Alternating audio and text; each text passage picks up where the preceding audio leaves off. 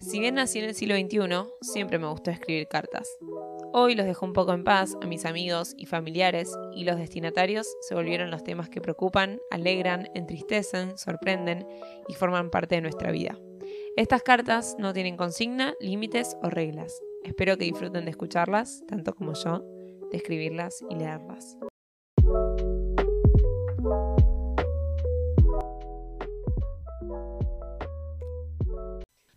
Buenas, bienvenidos a un nuevo capítulo de Cartas de Matu. Por acá un domingo muy nublado, así que si se me escucha en un tono bajo ya saben por qué es.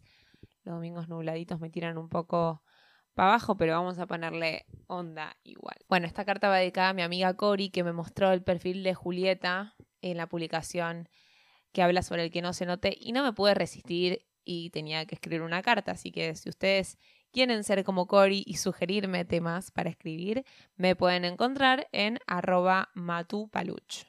Primero quiero leerles unas palabras escritas por Julieta Suárez Valente que dicen así. Hemos vivido siempre en la cultura del que no se note. Tapar las canas, que no se note tu intensidad o tu sensibilidad, que no se noten tus arrugas, que no se noten tus rollos corporales, psicológicos, que no se note que no sabes algo, que no se note que algo te molestó, que no se note tu peculiaridad, tu rareza, tu caos, que no se note tu vello corporal, que no se note tu edad, tus ideologías, tu identidad sexual, que no se note quién sos, para simplificar. Querido que no se note. Crecí aprendiéndote, cultivándote y escuchándote. Te echo la culpa por haberme hecho sentir incómoda y avergonzada de mi propio cuerpo por enojarme con él por no ser perfecto. Pero hoy me doy cuenta que no soy la única a la que le pasa eso.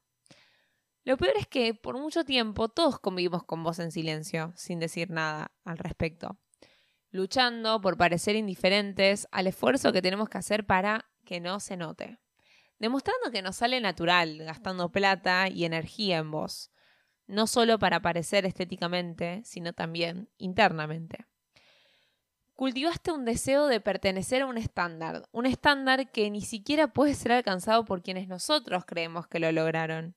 Sí, esos que creemos que tienen vidas y cuerpos perfectos, no, son también víctimas tuyas. Incentivaste una búsqueda insaciable por la normalidad. Pero todos nos seguimos preguntando, ¿qué es eso? ¿Te incomodaba vernos diferentes y singulares y por eso quisiste eliminar nuestras particularidades. Pero no fue solo tu culpa, nosotros también te dejamos hacerlo, te dimos más recursos.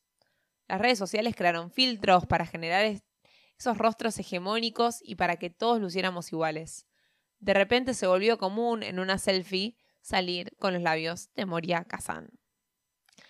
Y lo único que lograron fue deprimirnos cuando nos sacamos el filtro, como también mostrarles a nuestros conocidos una cara que no es la nuestra verdadera.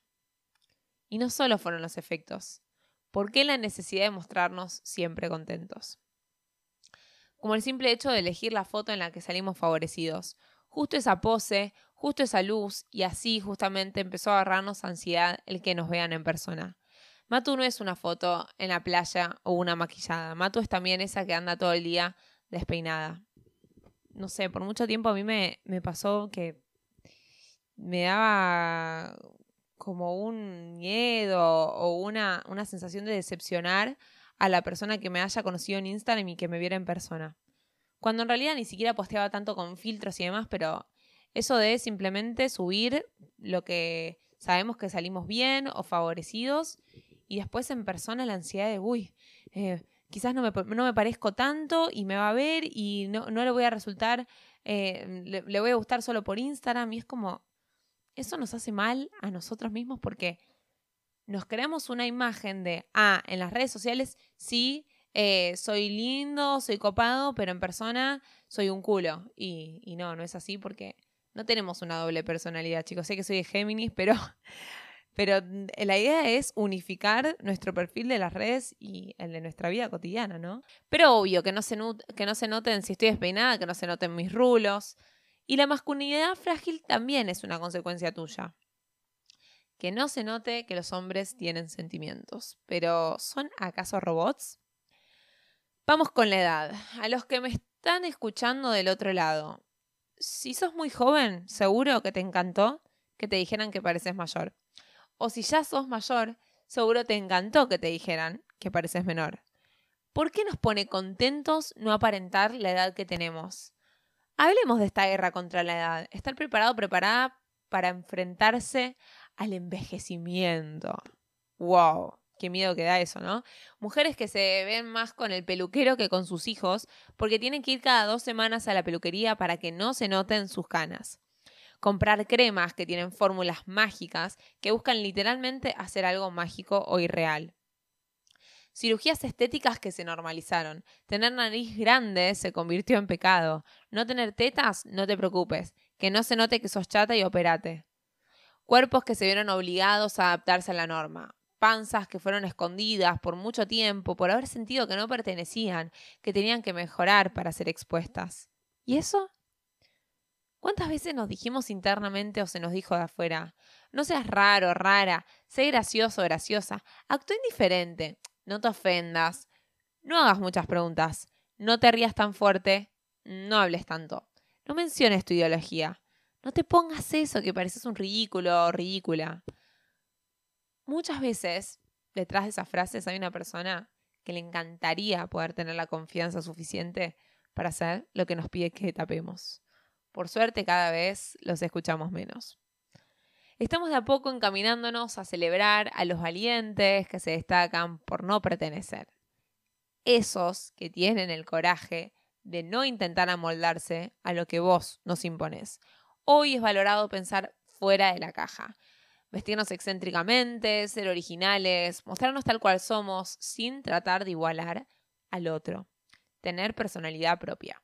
Porque para copiar y pegar tenemos a nuestra computadora. Estamos acá para ver y sentir, no para tapar y ocultar. Así que, querido que no se note, es mi deber decirte que cada vez te queremos implementar menos, así que anda disfrutando de tus últimos momentos. Saludos. あと